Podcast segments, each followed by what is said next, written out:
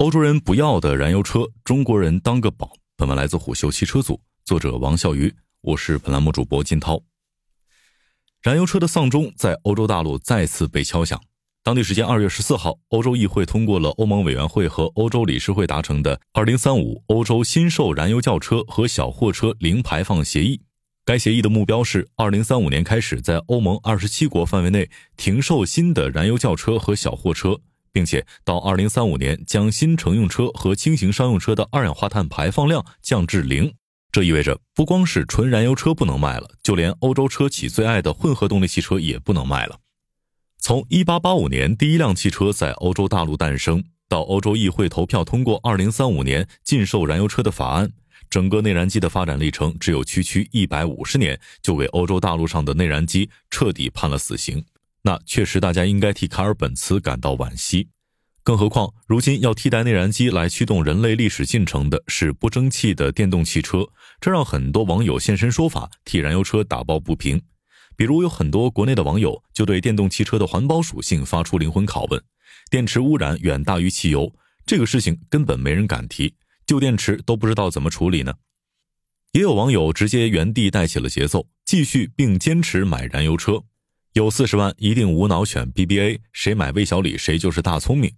既然作为汽车发源地的欧洲都已经敲响了燃油车的丧钟，那身为后来者的中国是否还要死守内燃机技术呢？如果欧盟真的要禁售燃油车，中国车企去欧洲捞钱的机会岂不是更大了？给内燃机判死刑是欧盟减碳五五的一揽子气候计划当中的一部分。目的是到二零三零年将对气候有害的排放量较一九九零年时减少百分之五十五，并在二零五零年实现气候中和。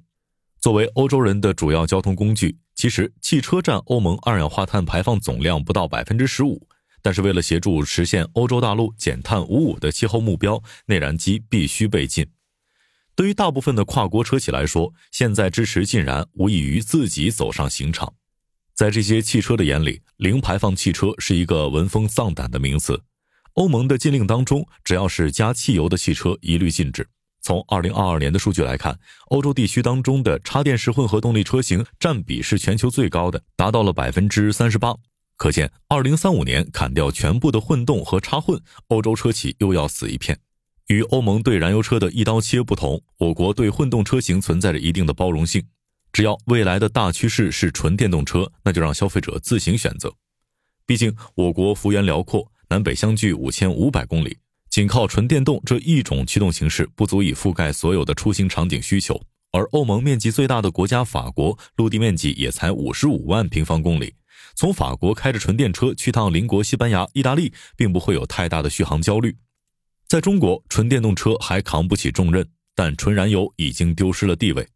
据乘联会的数据显示，二零二二全年燃油车零售一千四百八十六点八万辆，同比减少二百三十点二万辆；新能源零售五百六十七点四万辆，同比净增二百六十八点七万辆。两相对比，无论是由于各项政策的促使，还是环保理念的加持，似乎燃油车正在丢失消费者，并已然流向新能源。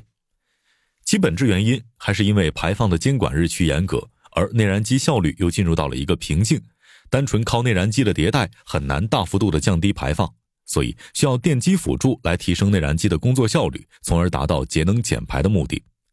混动简单理解就是既有燃油车的发动机，也有电动车的电机，既能烧油也能用电。粗略划分一下种类有油电混动和插电式混动，前者不能充电，后者可以插充电枪来充电。虽然它们的排放量不同，节能程度不同，但它们在中国市场都是受到政策支持的。二零二二年十月，中国汽车工程学会所发布的《节能与新能源汽车技术路线图二点零》中明确指出，计划到二零三五年要让混动代替纯燃油车，并与纯电动平分市场。诚然，混动作为过渡方案，解决了纯电动车目前无法根除的商业和技术难点。首先，昂贵的电池让车越来越贵，在新能源汽车当中，电池的成本能够占到整车成本的一半。大部分的中低端纯电动车相当于卖了一大块电池，顺便送了四个沙发和一块屏幕。目前很流行的增程式电动车，本质上就是投机取巧。它用一块相对较小的电池，再加上内燃机不断给电池充电，可以轻松实现上千公里的续航里程。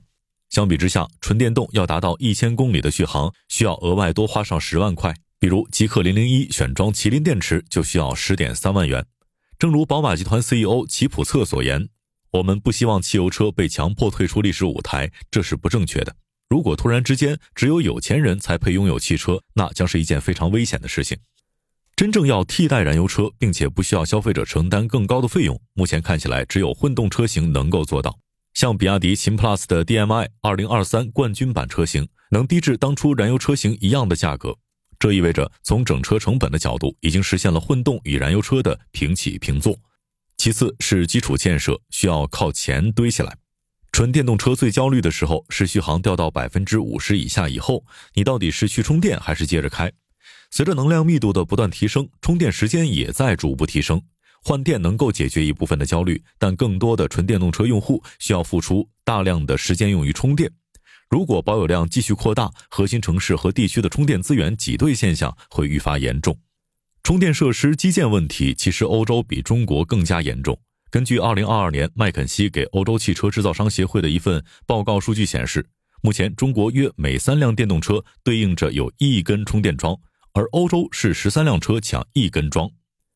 根据麦肯锡的估算，欧盟二十七国需要到二零二三年至少有三百四十万个运营中的公共充电点，并且为了增加可再生能源容量，欧洲未来的电动汽车将需要使用更清洁的电力。总之，到二零三零年，欧盟在电动汽车充电基础设施的扩建累计成本可能会超过两千四百亿欧元。最后是电池回收的持久战。二零二二年，中国汽车销量为两千零五十四万辆。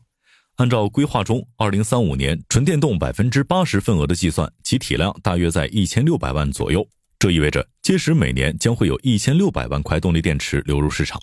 同理，以二零二二年欧洲汽车销量一千一百二十八点六九万辆计算，二零三五年全部销量转化为纯电动，大致体量在一千一百万到一千五百万辆之间。届时，欧洲市场每年至少会产生一千万块动力电池。据高工锂电网二零二一年数据显示，当时中国动力电池回收产能约为一百二十万吨，但每年的实际回收量仅为产能的五到六分之一。这意味着大量的电池实际上无法通过正规渠道进行回收。根据监管部门的分工，在动力电池回收的诸多环节当中，动力电池制造商是回收的主要责任人。而车企及电池租赁公司则要承担电池回收的管理工作，但国内动力电池回收没有明确的定价机制，不正规的市场采取竞价方式回收电池，小作坊愿意给车主更多的钱，电池就自然流不到正规企业手中了。庆幸的是，欧洲在电池回收体系上走得更靠前。目前，废弃物框架指令和电池回收指令是欧盟各国电池回收立法的依据。对于责任主体，欧盟与中国不同。欧盟要求电池生产链上的所有环节，包括生产商、销售商、回收商和消费者，都对回收负有义务。